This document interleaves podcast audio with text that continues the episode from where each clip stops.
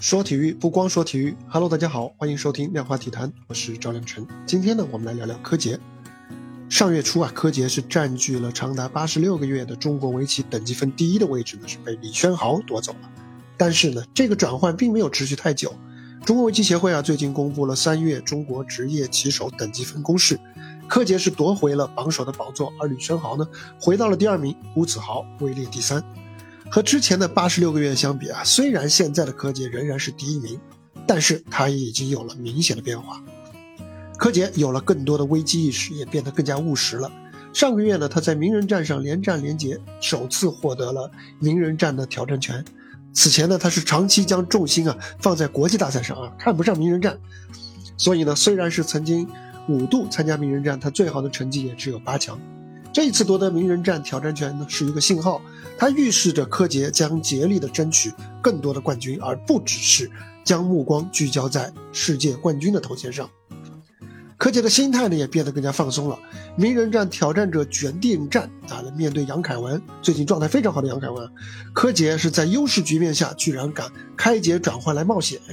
而此前他面对连笑的时候呢，在收官的局面下，他还在开辟新的战场。连讲棋的专家都直呼看不懂，但是同时呢，观众棋迷却纷纷表示这个是娱乐性拉满，可见柯洁真的是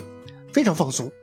而他的放松呢，来源于两个方面，一方面呢是现在面对面下棋的这个数量呢，比起前两年是大幅度的增加了，面对面交手所带来的更加真切的一种对抗的感觉呢，重新激发出了柯洁的斗志和他的玩心。他毕竟还是一个年轻人。面对面下棋可以让他从对局当中来收获到更加丰富的乐趣，也可以激发他的表现欲。另外一方面呢，柯洁在清华大学的本科学业呢，也是已经临近尾声了。他可以把更多的精力投入到比赛和训练当中，而不再需要过多的一心多用。论文可能也已经过审了。柯洁啊，上一次夺得这个世界冠军已经是两年前三星杯上的事儿了。最近两年啊，他的成绩确实乏善可陈，外界的普遍是将。原因归结到他在二零一九年选择读大学，虽然柯洁自己不止一次承认上大学的确让他练棋的时间呢减少了，但是他从来没有后悔过上大学。柯洁是这么说的：“他说上大学对下棋有影响吗？可能有，但是对人生来说是正确的，至少让我的生命更加完整。这么多年我也得到了不同的反馈，但是最终你要遵循内心的声音。我渴望得到这个上大学的机会。”的确啊，二十三岁就早早成为世界大赛的八冠王，也让柯洁有了更多的做选择的底气。他本来可能就已经把自己的这个棋艺的和排名的暂时的下滑呢，纳入到了自己的这个取舍的范围当中，而且他已经做好了面对这些困难的心理建设。而人工智能的出现呢，也是让事情变得更加有趣了。一方面啊，人工智能给柯洁呢增添了不少劲敌，像那个深圳需九段和上个月短暂夺走中国围棋第一人头衔的李轩豪，他们都是借助人工智能所提供的全新的这种人机之间的训练方式，来实现了个人棋艺的快速上升。而过去的柯洁走的是另外一种提升棋艺的路子，他更多的是通过在网络上和真人来下大量的快棋来锻炼他的棋艺，而不是在像。呃，他在围棋道场里面来通过团队的一种集训的方式，或者，呃，团队讨论的方式来提升棋艺。